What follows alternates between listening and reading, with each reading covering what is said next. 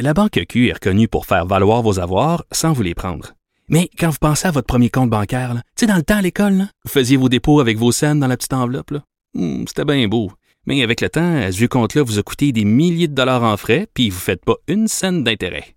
Avec la Banque Q, vous obtenez des intérêts élevés et aucun frais sur vos services bancaires courants. Autrement dit, ça fait pas mal plus de scènes dans votre enveloppe, ça. Banque Q. Faites valoir vos avoirs. Visitez banqueq.ca pour en savoir plus.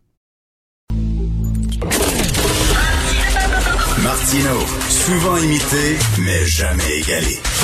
Vous écoutez Martino, Cube, Cube Radio.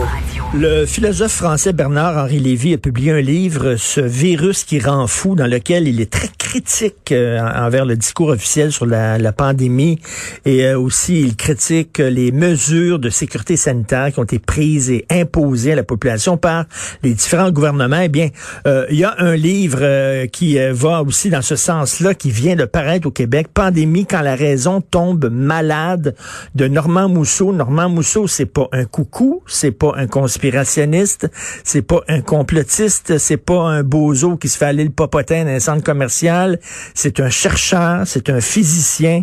Et il vient d'écrire ce livre-là qui est publié euh, demain, dès demain aux éditions Boréal. Bonjour, Monsieur Mousseau. Bonjour. C'est important de le dire là, que vous êtes une personne sérieuse. Vous voulez pas être mis, euh, mis dans le même panier que les complotistes et les conspirationnistes. Là. Non, non, tout à fait. Euh, de toute façon, je, je, soutiens pas les thèses de la conspiration, mais j'ai fait une analyse qui, euh, qui regarde un peu la science, mais aussi comment euh, on a répondu, à ce soit les experts, les médias et la, politique à cette crise.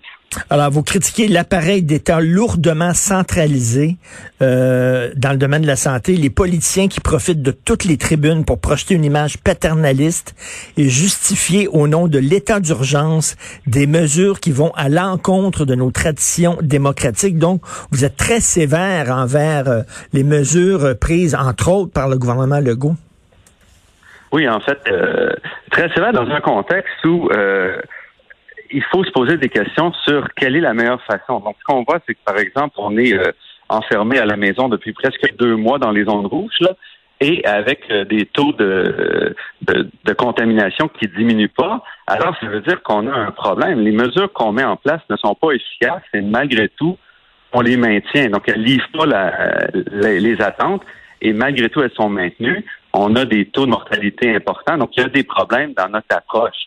Et c'est ce que je veux dire. Donc, c'est pas de nier le, le virus, c'est pas de nier les morts, mais de dire est-ce qu'on peut pas le faire de manière plus euh, plus efficace? C'est ça, c'est très important de le dire. Vous banalisez pas euh, la dangerosité du virus. On a vu ce ce week-end ce dossier dans le journal de Montréal où des gens qui avaient des séquelles euh, vraiment extrêmement importantes plusieurs mois après l'avoir attrapé. Donc c'est pas c'est pas rien le virus. Les gens qui disent c'est c'est pas plus dangereux qu'une grippe, vous en pensez quoi?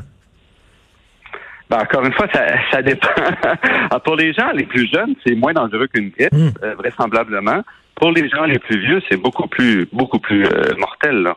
Euh, donc il faut il faut reconnaître que la, ce virus-là ne s'attaque pas à la population de la même façon que d'autres virus. Et c'est-à-dire donc les gens qui sont les plus à risque, les gens moins à risque, sont pas les mêmes que dans d'autres pandémies. Parce qu'on a vécu d'autres pandémies dans le passé. C'est un peu, un peu ce que je dis, c'est que la réponse qu'on a faite à la pandémie est d'un ordre complètement différent de ce qu'on a vu dans les pandémies précédentes. Là, il y a des gens qui disent on devrait confiner ceux qui sont à risque, c'est-à-dire bon, euh, les gens qui ont des problèmes de santé, surtout les, personnes âgées, et puis laisser les autres vivre leur vie. Est-ce que vous euh, vous êtes d'accord avec ça? En fait, il y a différentes stratégies qui peuvent être utilisées. Et quand on regarde dans le monde, il y a des stratégies comme la, Corée du Sud qui a pris une stratégie de dire nous, on va être efficace, puis on va vraiment dépister les gens, euh, les, euh, les retracer ceux qui sont en contact avec ces gens-là, les mettre en quarantaine. Et si on a un programme efficace, et même des chercheurs de l'Université de Montréal l'ont montré, on peut à ce moment-là contrôler la pandémie en laissant l'ensemble de la population vivre normalement. Donc ici, on est incapable de mettre en place un tel système. Euh, on a même parfois abandonné, complètement baissé les bras. Là, euh, à Montréal, par exemple, pendant euh, au début du, du, du deuxième confinement, là, la santé publique a plus ou moins arrêté de faire du traçage en disant aux gens, ben, appelez les gens avec qui vous étiez en contact récemment. Donc, D'un côté, on met en place des mesures brutales pour les gens, les enfermer à la maison. D'un autre côté, on met pas en place les mesures ou le système qui pourrait nous permettre de relever ça le plus rapidement possible. Les gens qui disent là, on devrait confiner euh, ceux les plus vieux, les plus vulnérables euh, et laisser les autres tranquilles, il y a un problème là-dedans, c'est que les gens qui travaillent dans les CHSLD, par exemple, qui travaillent dans les hôpitaux, ben eux autres, euh, ils reviennent chez eux le soir, leurs enfants vont à l'école, les autres vont à l'épicerie, tout ça, donc ils peuvent l'attraper et le rentrer le virus après ça au CHSLD. Donc, il faudrait, à la limite, confiner aussi les gens qui, qui travaillent dans ces CHSLD-là. Non, on n'aurait pas besoin de les confiner. Ce qu'il faudrait, c'est s'assurer qu'ils restent à la maison s'ils euh, ont des risques. Et c'est une des choses qu'on ne fait pas. C'est-à-dire que si on est un travailleur, par exemple, et qu'on pourrait avoir le, virus. Donc, ce qu'on peut faire, c'est qu'on peut se mettre en quarantaine en attendant. Mais si on n'a pas le virus, on n'est pas payé pendant cette période-là. Donc, on doit prendre nos temps de vacances ou autre où on perd notre salaire, c'est tout. Donc, on met, on n'a pas mis en place au Québec, puis à beaucoup d'autres endroits, les mesures qu'il faut pour favoriser euh, la prévention.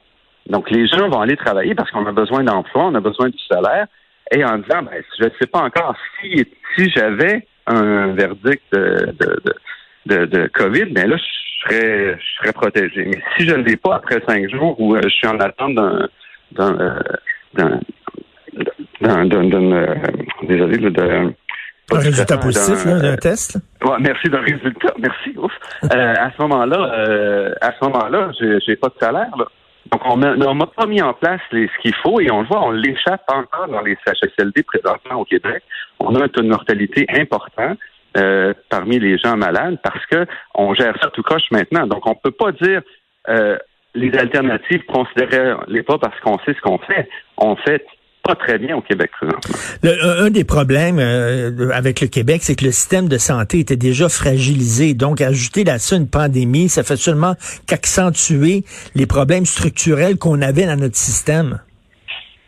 Absolument, absolument. Mais on n'a pas vu des changements majeurs. on, est resté, l'appareil d'État s'est montré à peu près incapable de faire preuve d'imagination ou de transformation ou d'efficacité depuis le début. Pas juste ici, quand on regarde dans d'autres grands pays, ce qu'on voit, c'est que des pays ont choisi euh, la brutalité de, la, confinement important au début, s'en sont pas nécessairement mieux tirés que d'autres pays qui ont été plus relax, parce que euh, à, un moment donné, les gens ne sont plus capables de suivre les contraintes.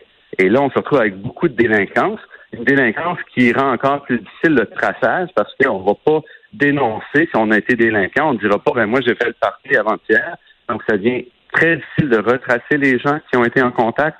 Donc, on met en place des mesures et des approches qui n'aident pas vraiment à, progresser et qui ont aucun horizon de dire c'est quoi la vie normale avec un, un virus. On n'a rien là on continue à naviguer à, courte vie. Mais la Suède, ça n'est pas très, très, bien tiré non plus, parce que c'est des gens qui disent, ah, on aurait dû faire comme la Suède, mais on voit les chiffres en Suède.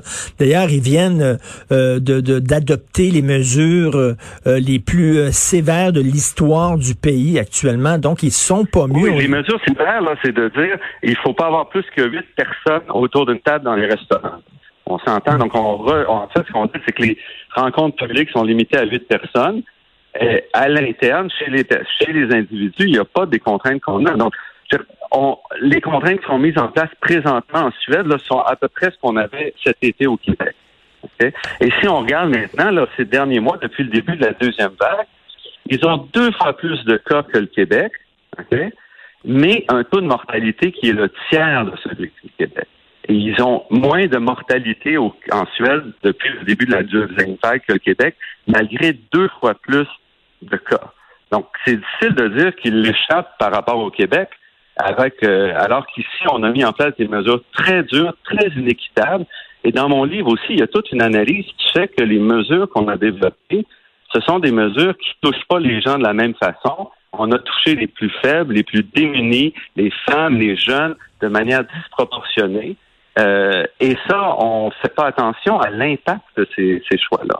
Est-ce que vous dites, vous faites partie des gens qui disent que le, le, le médicament va tuer le patient finalement? Ben, il tuera pas le patient, mais je il va, il va l'amocher. Il va y avoir des gens, on a des gens qui vont avoir tout perdu durant la, crise, euh, des, des, si on regarde des secteurs fermés, les femmes ont vécu un recul majeur dans l'emploi, dans leur capacité. On les a ramenés au foyer, on leur tourne les enfants à la maison. Euh, il y a quand même un recul et pour lequel on ne fait pas attention. Les plans de relance du Québec et du fédéral sont alignés sur les secteurs traditionnels. Donc, on fait les, mêmes plans, et je l'analyse aussi dans mon livre, on fait les mêmes plans que d'habitude où on relance par les secteurs manufacturiers, les secteurs de la construction, qui sont des secteurs qui ont très peu souffert de la COVID, qui sont dominés par les hommes, et on ne s'intéresse pas à la relance des secteurs dominés, entre autres, par les femmes. Est-ce que vous êtes aussi très critique envers les médias? Oui, euh, j'ai tout un chapitre là-dessus. Alors qu'on est trop sensationnaliste, c'est ça? On fait peur au monde? Euh, trop, trop étroit dans l'analyse. L'analyse des médias a été très, très étroite. On a été très, très peu critique par rapport au gouvernement, à moins de demander toujours des mesures plus sévères.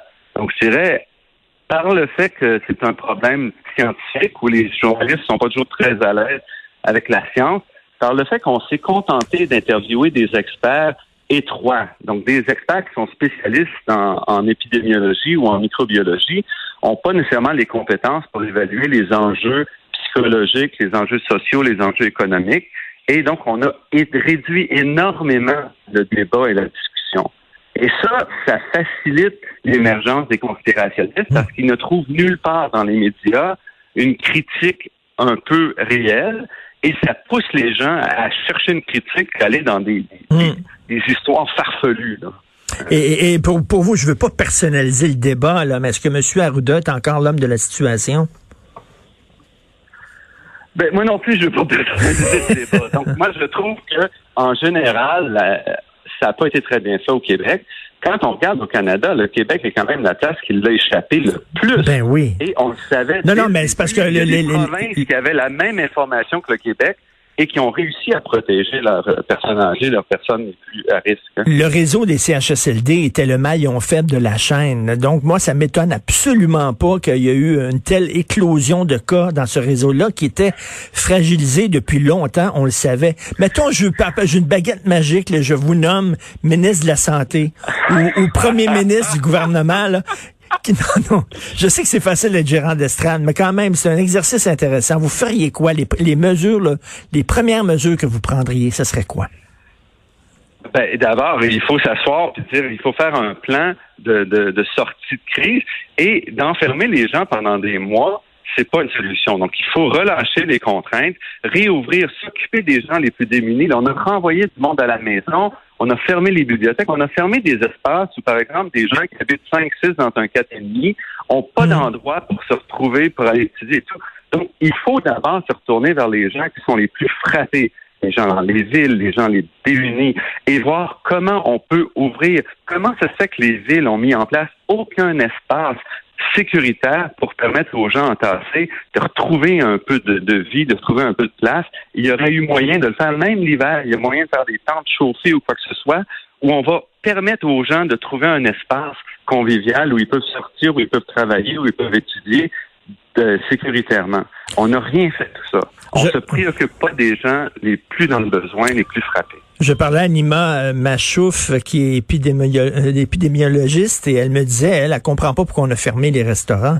Elle dit que c'était des lieux sécuritaires. Et moi, je suis allé dans des restos lorsque quand on pouvait y aller.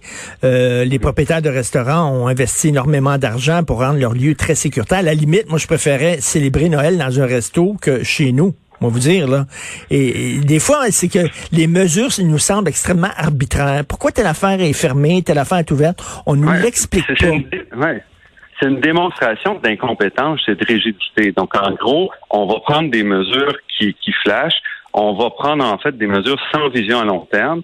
Et même chose, les bibliothèques, fermer les bibliothèques, couper accès à Internet, donc couper accès aux ordinateurs. Et ça n'a aucun, aucun sens euh, civique, si on veut. Et la, une société ne s'arrête pas à une pandémie ou à un virus.